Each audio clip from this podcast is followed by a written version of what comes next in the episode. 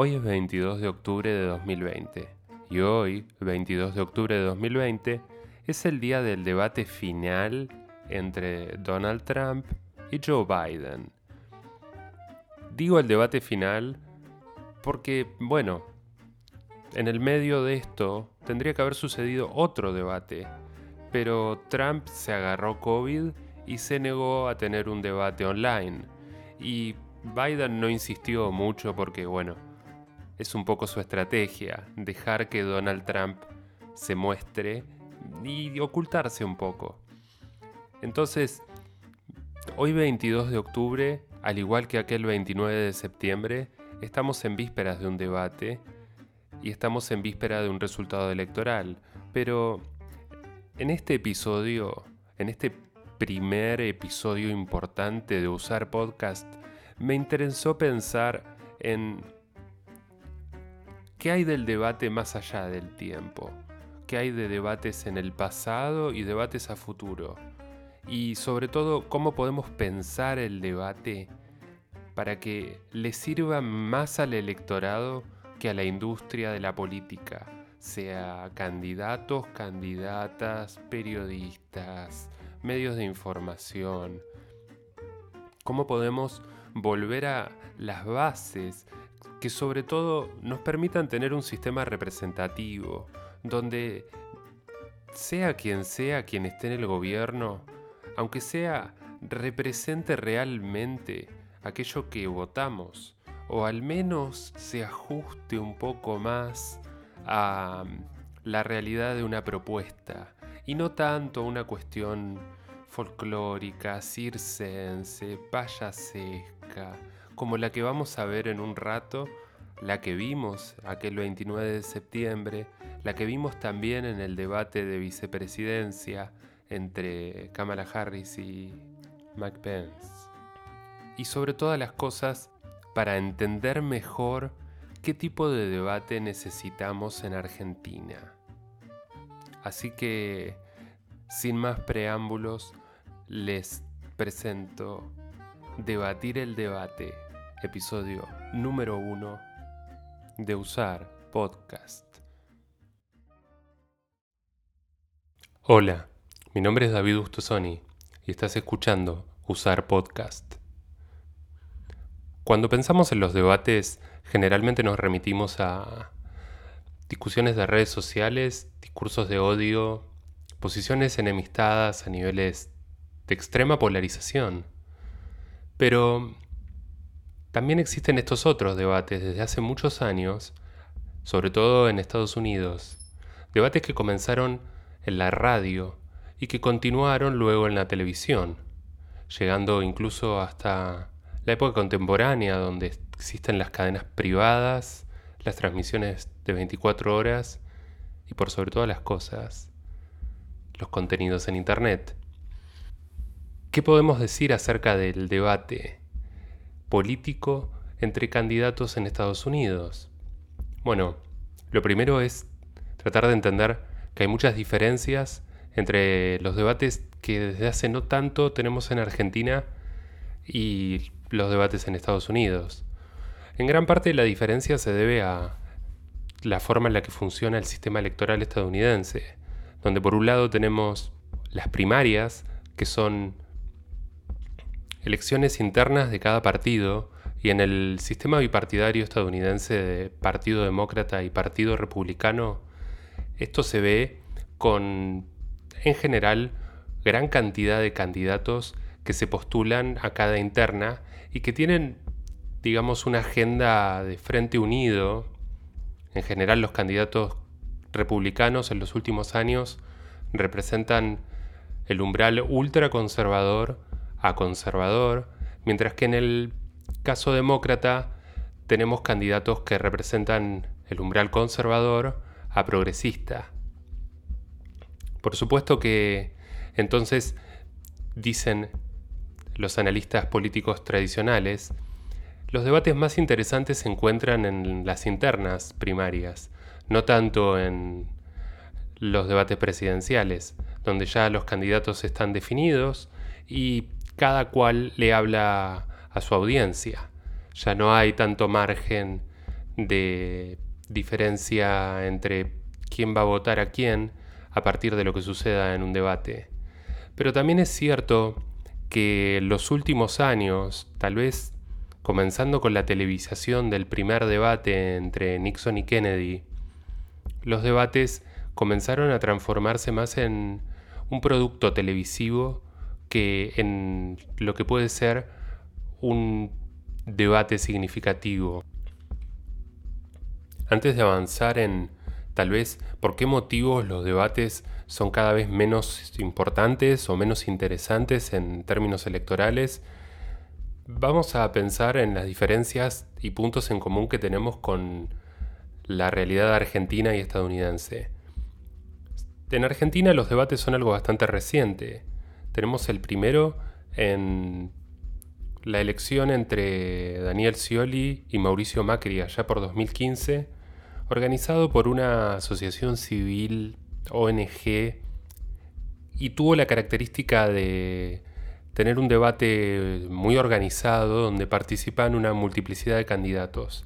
En este sentido, si se quiere, en este sentido, este tipo de debate que tuvimos en Argentina en 2015 se parece más al debate de las primarias en Estados Unidos.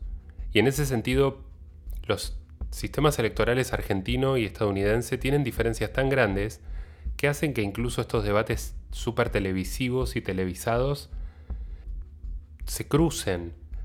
Así en Argentina, en 2015 deberíamos haber tenido un debate entre tal vez Moreno, Daniel, Daniel Scioli, Randazzo, y en el caso de eh, los otros partidos, debates entre Mauricio Macri y Gerardo Morales por la UCR, tal vez incluso Elisa Carrió, creo que también fue una de las precandidatas. Por ende, nosotros en, en las PASO, en las elecciones abiertas y obligatorias, no tenemos debates previos que son televisados, sino que tenemos directamente los debates finales. En esto tal vez deberíamos imitar un poco la cultura estadounidense y justamente tener estos debates más ricos.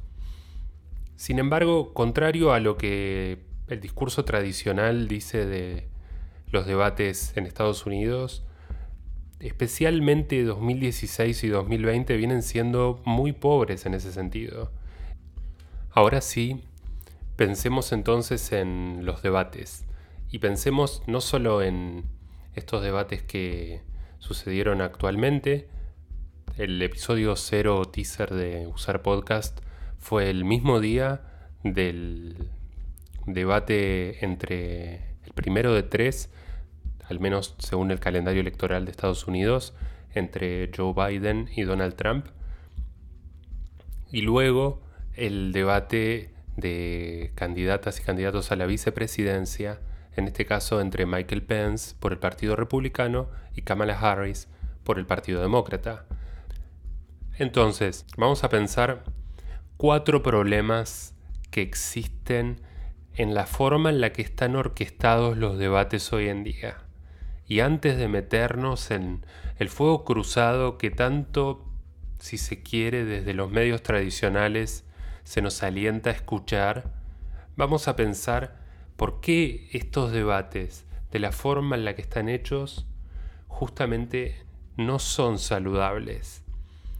El punto número uno que tenemos que tener en cuenta es la duración. Los debates duran muy poco tiempo.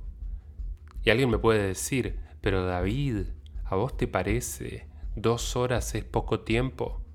Y la verdad es que si cada candidato tiene que desarrollar una plataforma electoral y tiene que responder específicamente a preguntas hechas por un moderador, preguntas que vienen de la audiencia, comentarios y cruces que tiene con el otro precandidato, y la verdad es que va a necesitar mucho tiempo, mucho tiempo. Pero claro, en el ámbito televisivo esto es imposible. Y entonces, ¿qué genera? Genera lo que en Argentina vemos mucho, básicamente preguntas coacheadas, digo, asesores que han trabajado con el candidato o la candidata previamente pensando en, bueno, de qué van a venir las preguntas, lo cual extirpa toda posibilidad de espontaneidad. Y entonces en lugar de ver un discurso construido a partir de lo que sucede en tiempo real y poder apreciar, bueno, más allá de la simpatía, el carisma o cualidades superficiales que cualquier candidato puede proyectar, ¿qué hay en el fondo? Esto no lo vemos, porque nuevamente tenemos bloques muy reducidos de tiempo y tenemos una duración total del debate que no excede las dos horas. ¿Cuánto tendría que durar entonces el debate? Tal vez lo que dure, y debería ser extenuante. Debería ser por ahí de 6, 10 horas de duración. Esto permitiría entonces que cada candidato pudiese ahondar en los puntos débiles de la propuesta electoral del otro. Y le permitiría a las audiencias básicamente conocer la sustancia de cada discurso. Porque si no, todo termina siendo un versus súper polarizado, donde hay un candidato que está a favor, por ejemplo, del IBE, de la interrupción voluntaria del embarazo, y hay otro candidato que está en contra.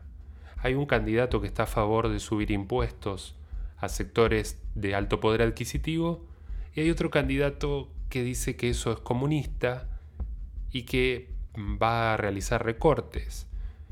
Y todo parece ser entonces una cuestión de sí o no, encendido, apagado, afirmativo, negativo.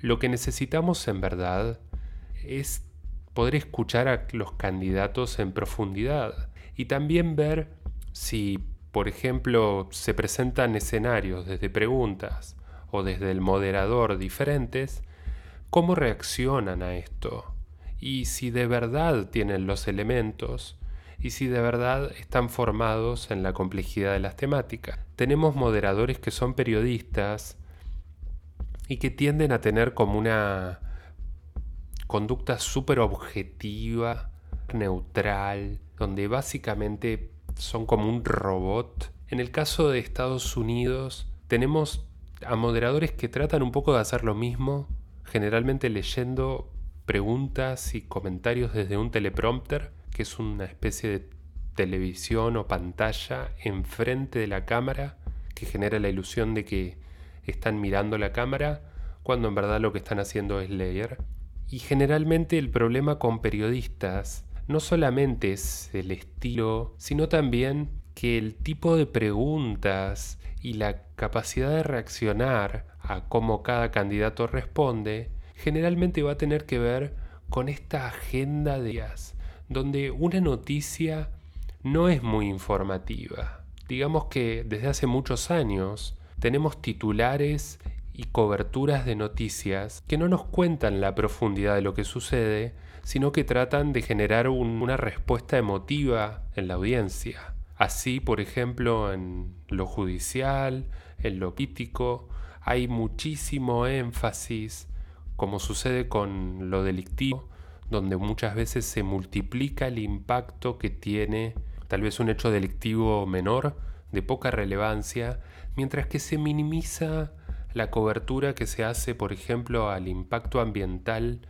o a la situación económica en torno a empresas, donde muchas veces se habla de las empresas de una forma demasiado benevolente.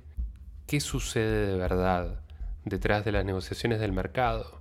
Entonces, si esta agenda de preguntas, en lugar de estar abordada desde un periodista o una periodista, estuviese abordada tal vez desde una socióloga, una historiadora, otro tipo de perfil, bueno, agregado al factor número uno de debates mucho más largos, o incluso con panelistas rotativos, bueno, eso nos permitiría realmente tener debates mucho más interesantes. Otra de las cuestiones es la presencia de tribunas. En Estados Unidos especialmente, más allá de esta excepción que se da ahora con la pandemia, hay personas que aplauden y responden al mejor estilo talk show a los comentarios y respuestas de cada candidato. Y finalmente, la forma en la que cada candidato puede manejar el tiempo, que bueno, esto se conecta por ahí con el punto número uno, de si hubiese mucho más tiempo, entonces sería mucho más difícil para cada candidato interrumpir o agredir o trabar, si se quiere, la complejidad del debate. Pero básicamente se podría emplear otro tipo de, de forma, básicamente se podría emplear otro tipo de forma, como se hace en el ajedrez, donde la persona que habla se va restando tiempo y entonces cada interrupción cuenta. Quien interrumpe tiene que continuar hablando. No puede estar interrumpiendo sin luego hacerse responsable de haberse hecho cargo de tomar la palabra. Así, cuando yo interrumpo al otro candidato y le digo, eso no es cierto, tengo que explicar luego por qué no es cierto y entonces cómo son las cosas. En estos cuatro puntos entonces, la duración del debate, el tipo de moderador, la presencia de tribuna y la forma en la cual cada candidato puede usar el tiempo e infringir el uso del tiempo, nos brindarían entonces condiciones mucho más aptas para la audiencia y extremadamente exigentes para cada candidato. Porque bueno, seamos honestos, hoy en día lo que un candidato o una candidata necesita para ganar un debate es tener una imagen televisiva determinada. Si tiene la capacidad de humillar, demoler, intimidar a su opositor o opositora, eso básicamente le va a otorgar la victoria en el debate, que no necesariamente tiene nada que ver con su propuesta electoral. Entonces, la propuesta de este podcast es que como audiencias demandemos tanto desde candidatos y candidatas como de quien sea responsable de organizar el debate, en el caso de Argentina, desde el último debate presidencial, el Estado asumió esta responsabilidad, pero necesitamos estados que justamente lleven el debate a, ser una herramienta electoral para, para el electorado, para el pueblo. No tanto una fábrica de declaraciones, titulares y noticias para medios de información. Y necesitamos debates que ocurran mucho antes en el calendario electoral que los comicios, porque si no, la verdad es que no hay tiempo de elaborar qué queremos y sobre todo las candidatas y candidatos ya tienen básicamente lo que van a hacer independientemente de qué suceda ahí. Y tenemos esta versión mucho más coacheada por asesores, grupos focales, que lo que necesitamos que tal vez es algo más crudo. Acabas de escuchar Usar Podcast. Puedes encontrar más información sobre usar en plantar.me barra usar podcast. Suscríbete al podcast usando tu aplicación de podcast preferida. Nos vas a encontrar en Google Podcast, Apple Podcast, Podcast Addict, Spotify y YouTube. Seguinos también en redes como Usar Podcast en Twitter, Instagram y Facebook. Tu feedback es muy importante. ¿Qué te pareció el episodio? ¿Tenés alguna consulta, alguna duda? ¿Hay algún tema que querés que abordemos? Deja tu comentario en alguna de las redes y lo estaremos tomando en cuenta. Muchas gracias.